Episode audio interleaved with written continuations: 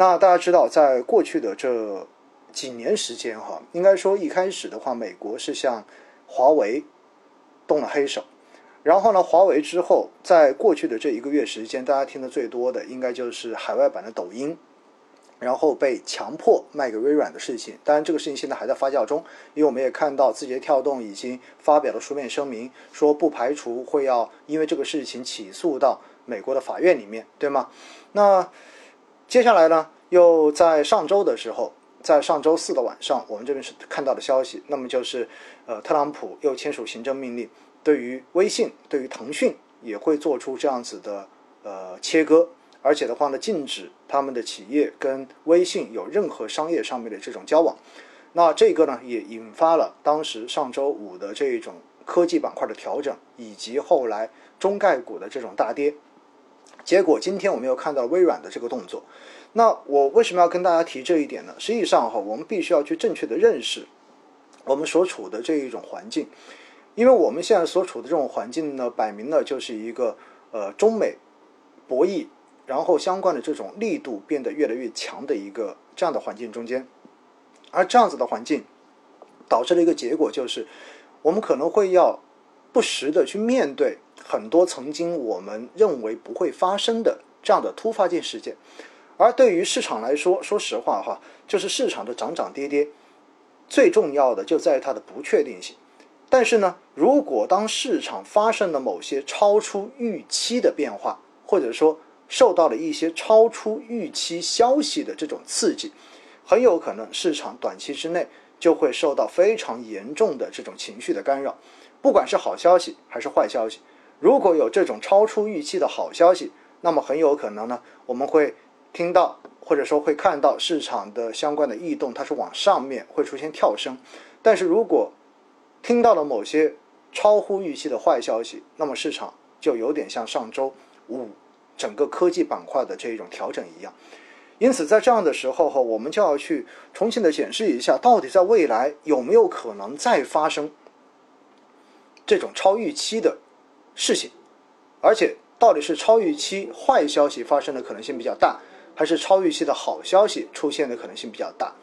我想一说到这里之后，大家肯定心里会有数。那么就是，其实在未来的这个发展过程中间，或者说我们说的短一点，一直到。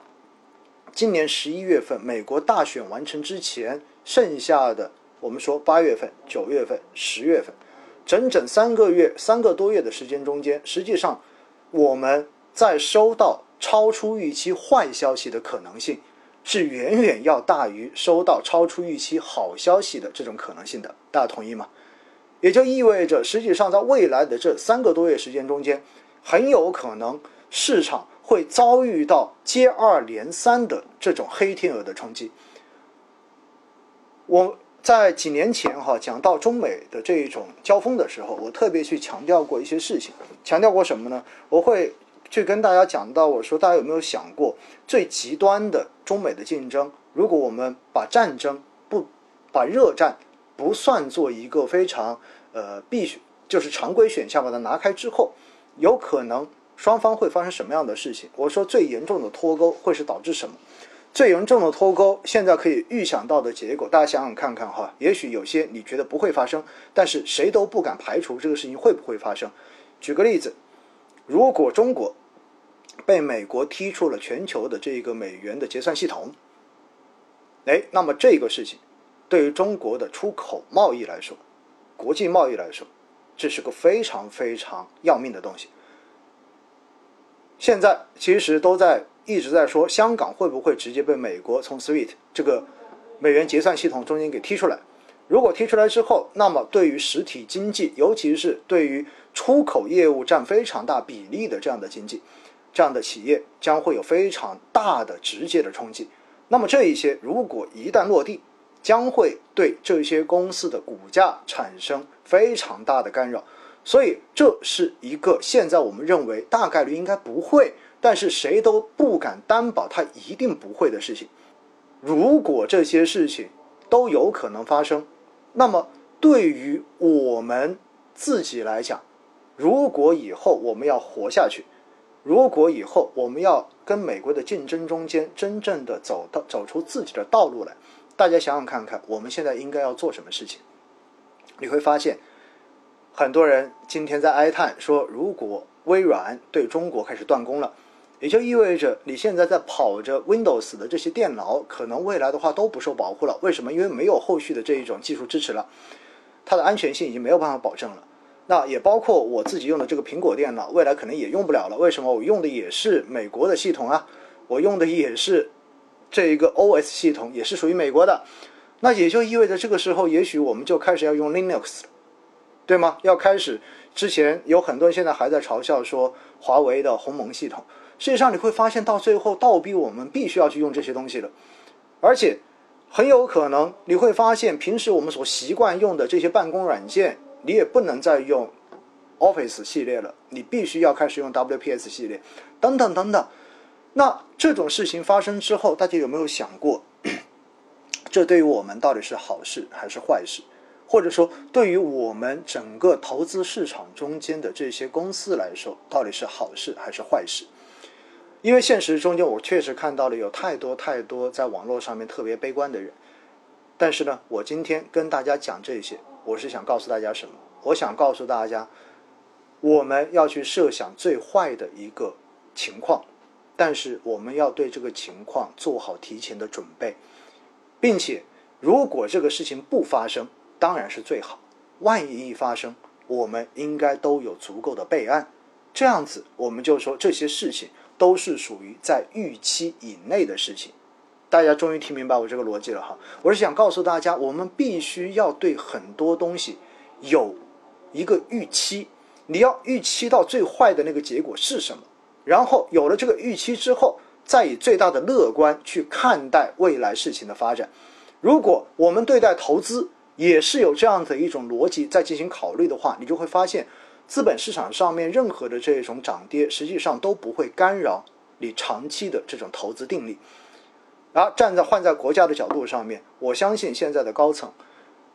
中央对于我刚才所讲到的这些东西。早就已经有了足够的预期，而且也已经着手在进行相应的准备。我刚才看到已经有朋友跟我发消息说了，说实际上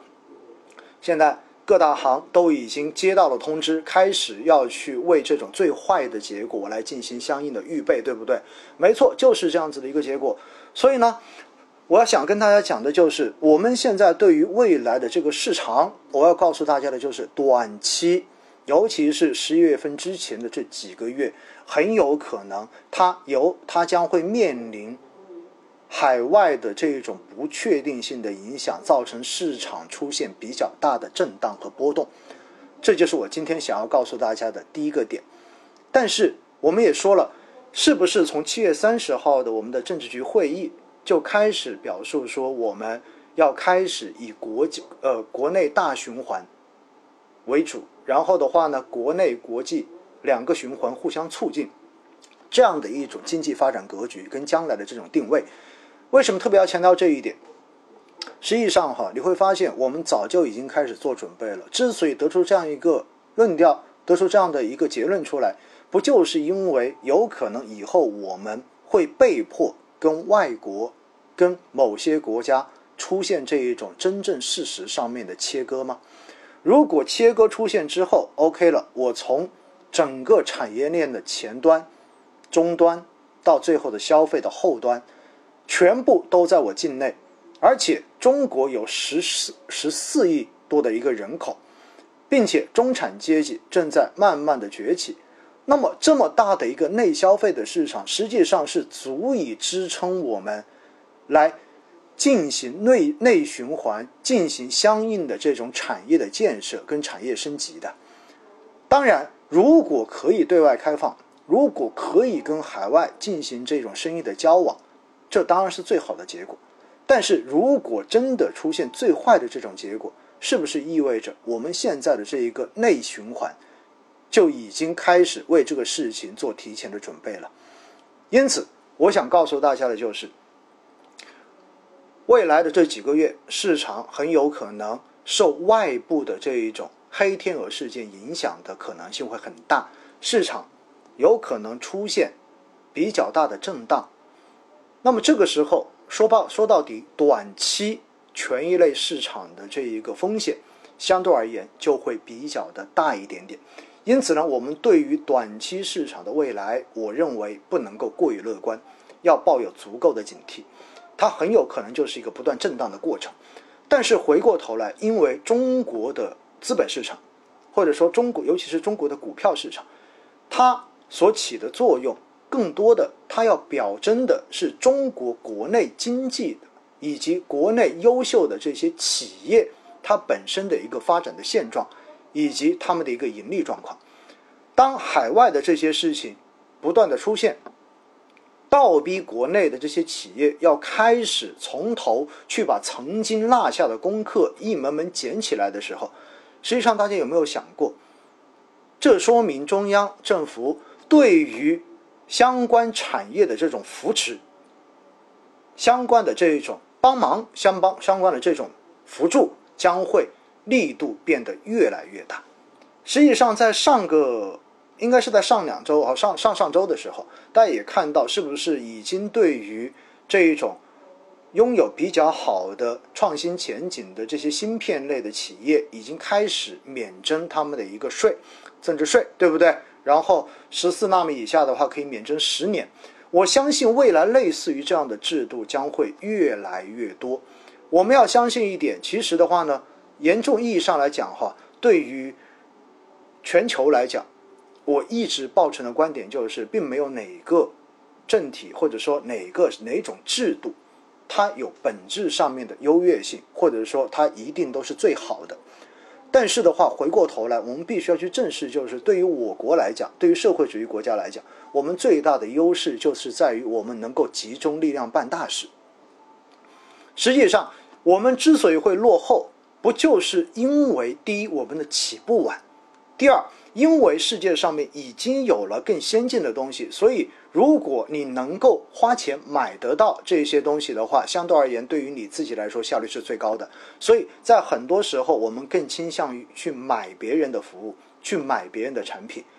而在这个层面上面，我们可能就慢慢的就失去了自己去创新的这种动力。当然，这个东西谁都不好去讲，因为谁都没有料到过，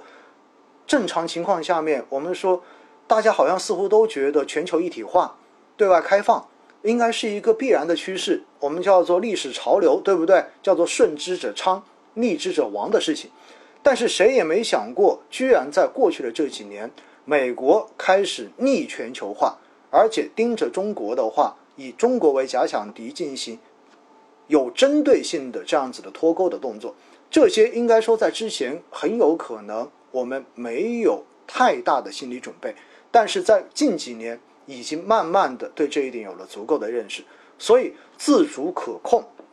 才成为了我们未来最重要的、最急需要发展的这些领域。所以说到这里之后，你就会发现，是不是意味着海外给我们的压力越大，实际上国内的这一些真正有创新精神、有创新能力的这些企业跟行业。将会得到前所未有的重视跟政策的扶持，而且他们也将在这样子非常好的政策环境之下，而得而得到非常快速的这种发展的机遇。因此，说到这一点哈，我想跟大家讲的是什么？我想跟大家讲的就是，实际上我们相关的这些半导体行业，包括五 G 也好，包括你们说的这一种芯片也好。然后也包括你们说的新能源等等等等，你会发现，实际上这样的一个整个的大的板块，在未来依然会拥有非常好的投资机会，因为它将获得前所未有的政策跟资金的扶持，获得一个最好的发展的环境。而中国的股市说白了，到最后看的都是企业的盈利状况，只要企业有非常好的发展，只要企业本身。有非常好的这种盈利的前景来说，其实它的股价应该长期都会是往上的，因为我们说估值本身的这个公式就是它的股价去，就是它的股价去除以它的每股盈利嘛。只要分母不断的在往上涨，那么如果你的股价不涨，意味着你的估值在下降，这肯定是不合常理的。所以随着分母不断往上增长，到最后你会发现我们的股价也会不断的往上涨。所以站在这个角度上来说，我们对于我们对于未来权益市场依然是坚定看好的。